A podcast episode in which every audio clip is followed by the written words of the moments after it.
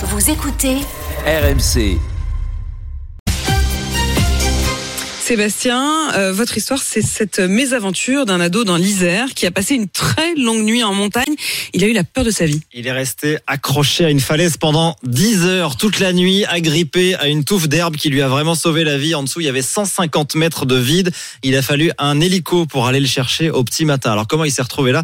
C'est là que l'aventure est à peine croyable. Quand vous avez besoin de, de vous repérer en ville, d'aller à une soirée d'anniversaire chez des amis, vous utilisez le GPS sur le téléphone. Ouais. En ville, ça marche assez bien. En montagne, évitez euh, le chemin le plus court indiqué euh, sur euh, Google Maps n'est pas toujours le plus euh, conseillé. En l'occurrence, c'était le plus court, c'était aussi le plus dangereux. Le plus dangereux parce qu'il est arrivé euh, donc euh, au bord de cette de cette falaise. Faites bien attention quand vous utilisez le GPS. Faut pas juste regarder l'écran quoi. Il est 6h57.